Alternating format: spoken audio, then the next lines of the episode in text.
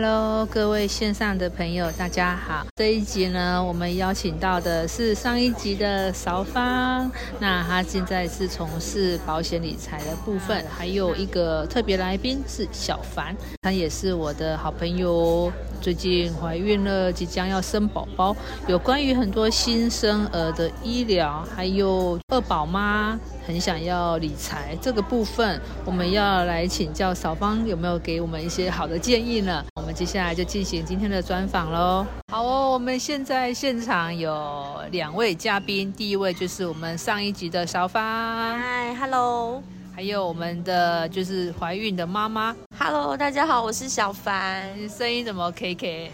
因为我感冒，如果很有磁性的话，请不要介意。今天这一集的主题啊，就会放在新生儿的部分的医疗险的部分。那怎么去规划他们的就是医疗险啊？还有就是帮我们小朋友做理财。还有呢，就是如果说你现在是二宝妈，那你的收入里面要怎么样子去平均一些来帮小朋友做理财的规划？那这个部分我们就当然要继续就是请教我们的韶芳。其实我刚刚上一场是有在蕾蕾跟小芳的录音现场，然后我听完以后，我就很有感觉的发现一件事情，就是千万不要就是乱生病，然后千万不要再留子孙。可是对我来说，呃，因为我接下来就是晋升成为双宝妈，这一段过程当中，我发现就是好像存一点点钱，好像已经有点不太够用，所以就刚好在蕾蕾的邀请下，就刚好认识了韶芳，所以我想说，哎，可以来问一下，请教一下韶芳，就是比如说。在新生儿刚出生的时候，当时我的女儿汤包，我们只有帮她买医疗险。那你觉得在新生儿部分只买医疗险这一块是可以的吗？呃，新生儿的规划方法跟大人会有点不同，好，原因是因为小朋友生病啊，跟大人不一样，小朋友只能住单人房，因为很怕交叉感染。比如说，假设我们只是感冒区，可是隔壁那是肠病毒，那就很恐怖。好，那我们大人住差一点双人房啊，或者是健保房都无所谓。好，那小孩我们一定要给他最好是单人房品质。但是你现在会发现去医院，其实单人房都客满，你知道为什么吗？因为大部分的人都有保险的，所以去都选最好的，因为就会有保险公司帮我们负责，让我们有选择权这样。哦，所以你的做法是对的，让新生儿在他全身上下都是白纸，没有任何病例的状况下买的保险，他就是全身上下都照顾得到。对，所以我觉得医疗险是第一选择。那我个人会建议第二个选择啊，倒不是帮他存钱，我觉得一定要帮家里的经济支柱，不管是先生或你自己，我觉得应该要再把寿险再拉高一点。好，那寿险就是照顾他长大的保障伞。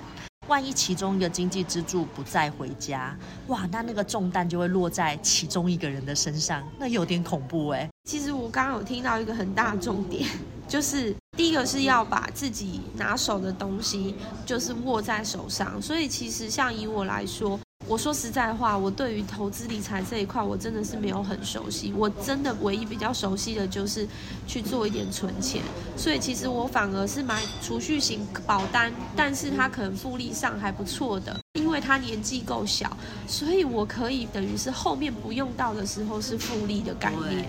哦，我突然有一点茅塞顿开。可是我接下来有刚刚你有提到的重点，从我小孩出生开始，我就一直在纠结的事情，就是孩子的红包钱。啊，之前有一个新闻也是有讲到红包钱的新闻，就是提到说红包钱应该要全部都给孩子自己做规划什么的这样。可是我我刚刚也听到，就是小芬姐讲到一个很大的重点，你老母我也有包出去不少哎、像以现在来说，很多的家庭完全的把这个红包钱就帮孩子全部存起来。那到底这个时候是要不动他，还是说要怎么帮他去做分配，让他知道说其实这个钱是该怎么做对他才比较好？几岁过后开始适合跟孩子讲这个所谓的理财观念？以后我们如果可以留多一点钱给他们，可是留多一点给他们，万一他们不会用，嗯怎么办？这样更惨。对，嗯，其实我觉得建立孩子的价值观啊、理财观啊，要越早开始越好。像我们家这一次不是去日本旅游吗？对我们就刻意哦，让孩子带着自己呀、嗯不管是考试得到的奖学金吼，或者是自己平常存下来的零用钱，去日本，然后我们就跟他讲说，哎、姐姐，你那个台币要不要先帮你换成日币比较好用？嗯然后他就先问了一句：“没用完的可以再换回台币给我吗？” 很有趣，对不对？然后我说可以，可以，可以花剩的，所以他就会知道哦，我要有剩哦，我不能花光哦。所以这是第一个概念，就是孩子很容易会以为我花完就还有，花完就还有，所以他以为钱都从天上掉下来，你知道吗？就不知道赚钱存钱的辛苦。哦，所以我就跟他说，有剩还能换回台币，他就比较安全感。在这一次啊，嗯，他们很可爱，我们刻意把，因为我们去日本过年嘛，我们就故意把红包钱啊包成日币给他们。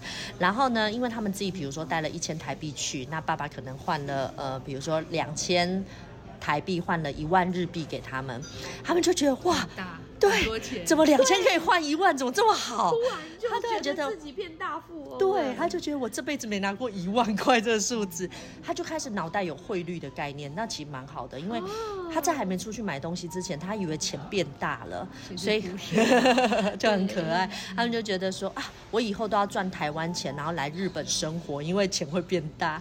可是当他真的走到路上去百货公司看了一只喜欢的尺，发现哇哟，为什么一只尺要两百块？不是台湾只要二十块吗？为什么突然一支尺变成这么多？他才开始知道，我每一样钱要乘上零点二三才是台币的钱，所以他们走到哪里就会开始一直换算，一直换算。我的两个孩子，一个是小一，一个是小四，他们都知道哦，原来是有汇率这件事情的哈。然后呢，你知道很有趣哦，我们家的小的那一年级的妹妹啊，她其实是一毛不拔的个性哦。真的啊哦，她的所有的钱都是会存在身上，然后都花姐姐的，好所以她只要装哦可爱，姐姐就买礼物给她。所以她很常出门都不用花钱，就带了很多礼物回来。可没想到她这次去日本就失算，嗯 就是把红包钱全部都花光了，破产。可是到最后一天，最后一天我们想要加码去海洋迪士尼，嗯然后我就跟他们讲说。这一次得花自己的钱，没有钱的就站门口等，不要进去啊！因为海洋迪士尼门票是五千块日币，小孩，我身上也没有那么多现金在付他们俩，因为我们没有打算要去。结果姐姐刚好身上有多，她就有剩，所以他们从此觉得有剩真好。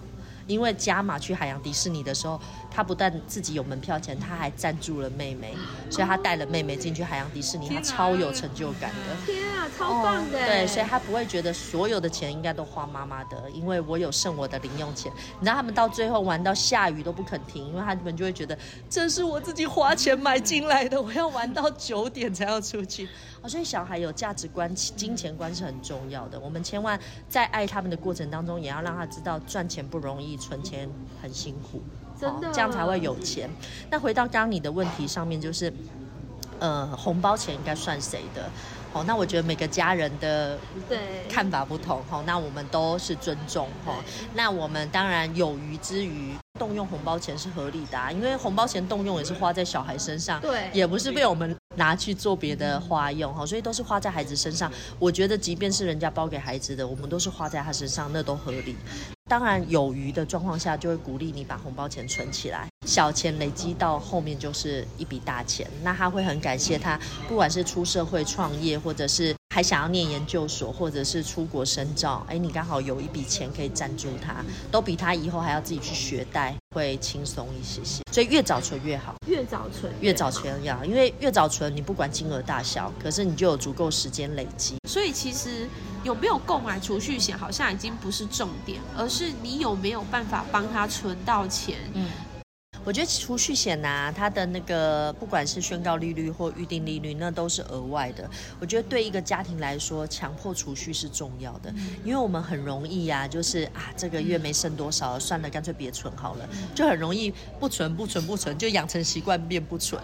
可是储蓄险对你的帮助会是强迫储蓄。我知道每一年的这个月我就是要存钱了，或者是我把它划成每个月，我知道我每个月一定要拨五千块进去，我一年累积六万块，我就可以一年帮孩子存两千美金啊。那两千美金就是一个数啦。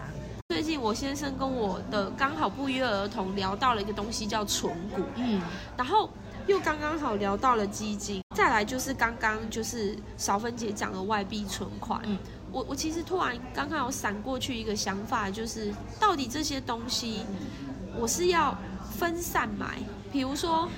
呃，比如说我存股，因为你刚刚有说嘛，百分之四十是用在存钱，嗯，那假设我有能力做到百分之四十的存的的这个金额下来的话，那我究竟是每一样都要买一点，还是说我可以 all in 在某一块？就是我觉得，呃，这个部分的话，每个人的做法会有点不同。好，那呃，我的每个客户啊，家庭属性跟能承受风险的都不同，所以我会聊过之后再帮他量身定做。哦，那举个例子来说，假设你本来就是超级保守的状况，那你每天的工作又很忙，我就会建议你不要去花太多心思在。呃，股票上或基金上，因为它可能会让你晚上睡不着，因为你就很保守。那你不如就是定时定额的把该存的钱存下来。哦，那不管你要存定存，或者是存储蓄险或美元保单都可以。哦，这是一种决定。那你要分散，当然也很好。哦，比如说，假设我觉得还是要看你要的理财目标。举例来说，假设你的目标是希望在孩子呃二十三岁的时候，他大学毕业，你希望存一桶金赞助他出国念书。那你知道那一桶金假设需要呃三百万好了，你就要去回推你目前有的时间有什么工具可以做到这样子的事情。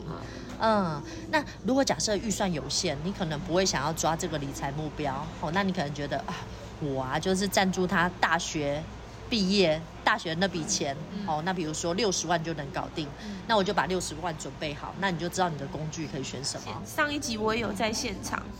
我听到你说到了一个，就叫做策划汇报，你的人生策划就是你的每每一年，所以其实我也可以开始做这个策划汇报，把我孩子的部分把它放在是一个目标。那在这样你照你这样说的话，就是其实是我应该要先想好，是我到底要不要送孩子出国，我到底要不要让孩子受到什么样的教育，所以等于意思就是。我应该要先从我自身开始做规划，而不是先做孩子的规划，是这样解释吗？是啊，是啊，是啊，因为每个人的顺序会不同哦。有些妈妈会很省自己，全给孩子，对啊，有些人就会觉得，哎，孩子呢，我就是养到他二十岁就好了，其他的他要的他就自己努力。所以每个家庭的想法会不太一样。那你当然就要有自己的想法。好，那你有可能就会觉得我都要。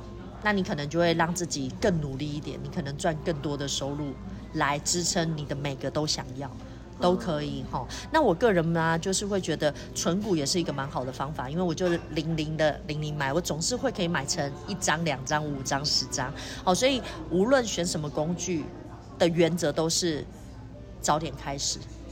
你只要有多少，就先做什么样的规划。你要选一种理财工具也可以，要选两种也可以，要选三种也可以。像我自己的理财工具，起码五种以上，好，所以都可以。好，那最主要的原则就是，你选这个工具是为了什么？是为了要到你要的理财目标。你用目标回来找工具，这样比较准。千万不要用工具回去找目标。因为我就是那一个希望给孩子。就是都有的妈妈，所以我不知道现现场有在听的各位，已经是妈妈们有没有经历过这样子的痛？就是你在幼儿园的时期，你送孩子去上了才艺课，结果可能这个孩子在某一块上面他是很有天分的，所以你可能想要送他继续深造，可是你并不清楚这到底要花多少钱。呃，画画课也也去上，然后直排轮也去溜，然后跳舞课也去学，积木课、体能课他都有去接触。我曾经有问过我的孩子，你要不要考虑什么不上？结果他跟我说：“妈妈，我每个都很喜欢，我每个都想上。”所以等于我一我三个月下来，我又多了将近快。一万七到一万八，所以等于我一个月又多了六千块的负担。嗯，像这样子的状况，有没有就是少芬姐可以做个判，就是可以说看是要继续支持当孩子的灯，还是要当孩子这个时候有点会觉得像是石头，把它变成绊脚石一样。